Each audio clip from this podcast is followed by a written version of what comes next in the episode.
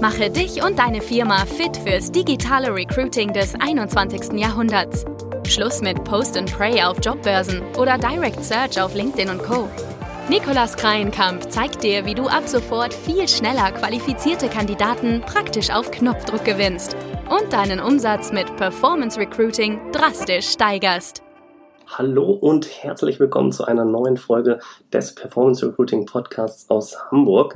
Wie findest du die, richte, die richtige Ansprache für deine Ads bzw. Jobanzeigen im Performance Recruiting? Darüber sprechen wir heute mal. Super, super wichtiges Thema.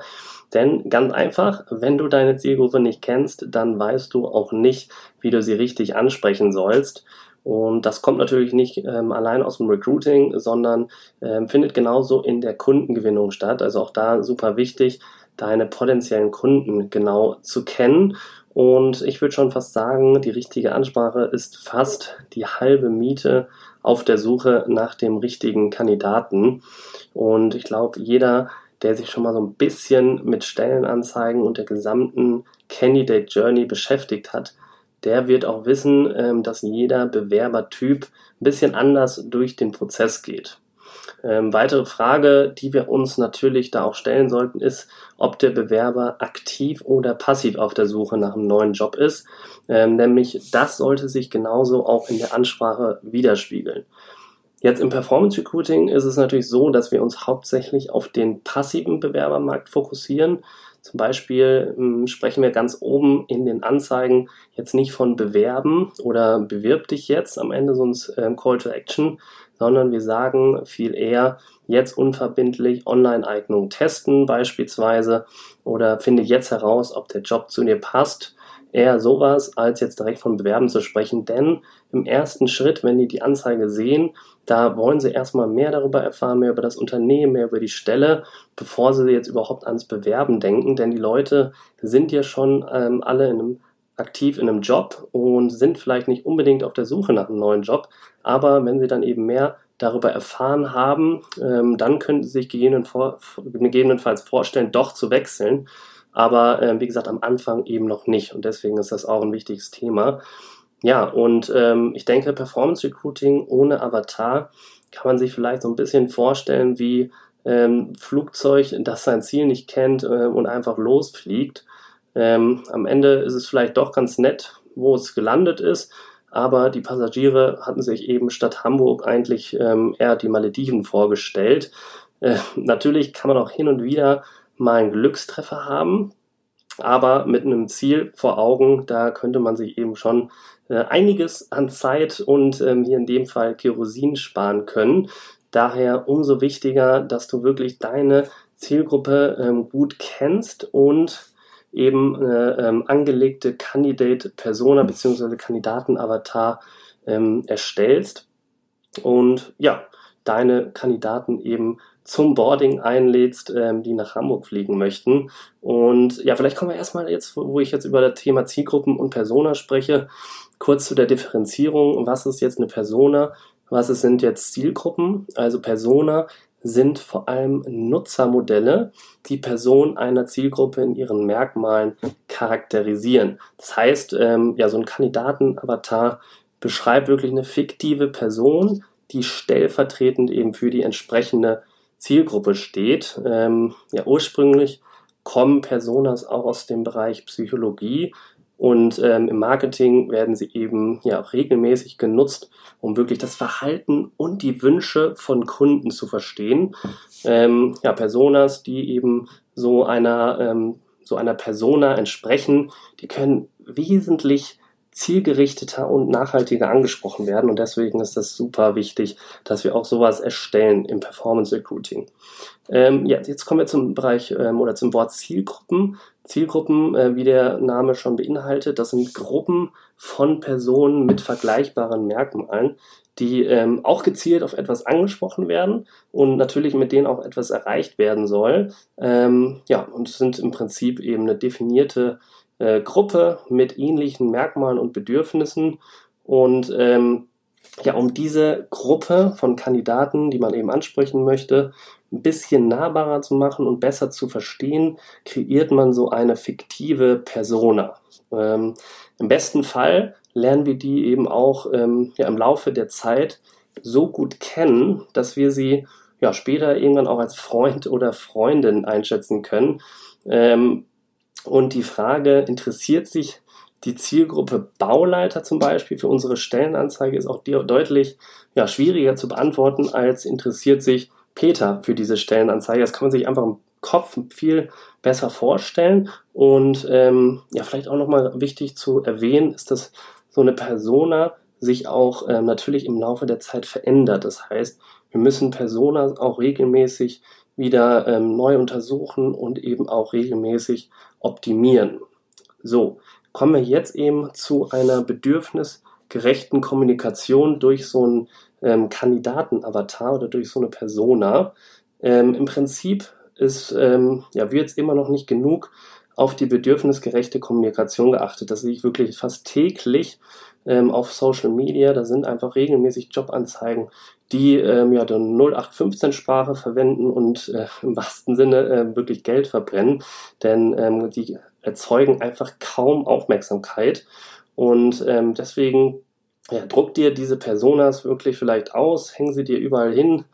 Ähm, und wenn es sein muss, sogar auf der Toilette.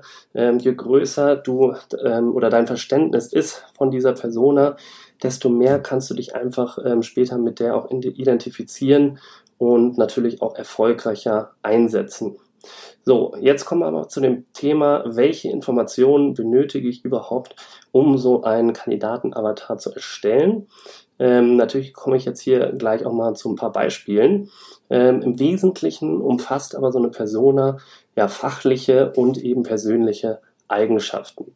Zu den ähm, persönlichen Eigenschaften, da gehören natürlich ähm, vor allem so Sachen wie Interessen, Ziele, Bedürfnisse und so weiter, die wirklich so eine Persona auch zum Leben erwecken.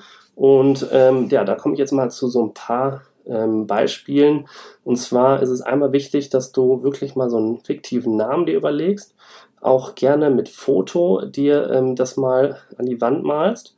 Und ähm, oder ausdruckst natürlich. Und dann eben erstmal die Biografie dir überlegst. Das heißt, was ist so das typische Alter, was ist der Familienstand, ähm, was, wo wohnt der, was ist so der typische Werdegang? Und was ist der Beruf. Das ist jetzt erstmal wirklich die Biografie und die solltest du dir wirklich ähm, erstmal genau überlegen.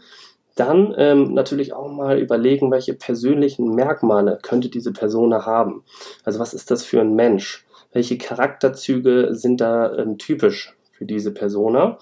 Und ähm, ja, im dritten Schritt natürlich auch mal überlegen, welche Interessen hat ähm, diese Persona und wie gestaltet die Persona ähm, auch ihre Freizeit. Ähm, das können wir nämlich auch später super gut nutzen im Performance Recruiting, wenn wir in das Thema Targeting reingehen.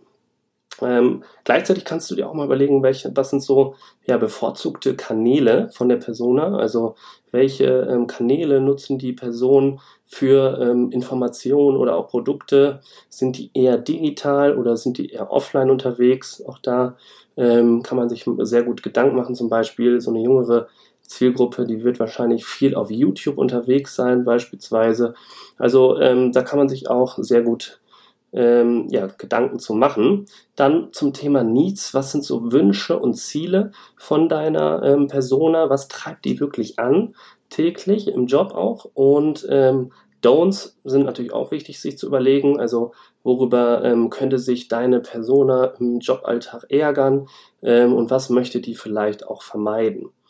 Ähm, diese Punkte, das waren einfach mal so ein paar Beispiele, aber mit diesen Punkten, da kommst du schon sehr weit. Die sind natürlich jetzt aber auch nicht für immer äh, in Stein gemeißelt. Also ähm, wenn du da im Laufe der Zeit Informationen hinzufügen möchtest oder ähm, auch wieder rausstreichen möchtest, dann kannst du das natürlich auch immer tun.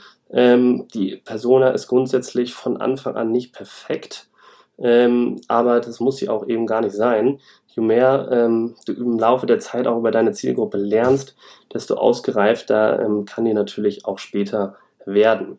Das heißt, ähm, Ich denke, wenn du diese Punkte, die ich jetzt gerade genannt habe, schon mal gut beantworten kannst, dann ähm, bist du schon mal wesentlich weiter als viele andere Unternehmen. Und ich glaube mir, wenn du das Tool richtig für deine Stellenanzeigen im Performance Recruiting nutzt, dann verschaffst du dir einen riesen Vorteil gegenüber Unternehmen, die immer noch ähm, ja, blind Stellenanzeigen schalten und ähm, ja, deine Landingpages, dein mobil optimiertes Bewerberquiz, die richten sich halt im besten Fall optimal an potenzielle Bewerber, die du genau vor Augen hast. Das ist wirklich das Ziel, das wir erreichen wollen mit unserer Performance Recruiting Kampagne. Und mit einer zielgruppengerechten Ansprache kannst du eben deine Personalsuche, dein Recruiting viel effektiver gestalten und eben durch die ähm, ja, geringeren Streufaktoren natürlich auch enorm deine Kosten reduzieren. Ich würde sagen, ähm, ist also eine sehr schöne Win-Win-Situation, wenn du das erreicht hast. Und wenn du das auch lernen möchtest, wie du so ein, ähm, die Bewerberansprache richtig findest, wie du das Ganze auch umsetzt, wie du so, ein, ähm, so eine Persona erstellst. Also wir haben da ähm, sehr viele Vorlagen in der Talentmagnet Akademie, wo man genau so einen Kandidatenavatar auch erstellt. Ähm, dann schau doch einfach mal vorbei auf talentmagnet.io ähm, kannst du dir gerne mal einen Termin raussuchen und dann sprechen wir mal miteinander ähm, und können uns das im Detail mal anschauen. Ja, das war es im Prinzip. Ähm, ich hoffe, du konntest ein paar nützliche Sachen mitnehmen, wie du die Bewerberansprache für dich richtig findest. Und wenn dir die Folge jetzt gefallen hat, dann lass doch eine kurze positive Rezension da und hören wir uns hoffentlich in der nächsten Folge. Bis bald, erfolgreiches Performance Recruiting. Dein Nikolas.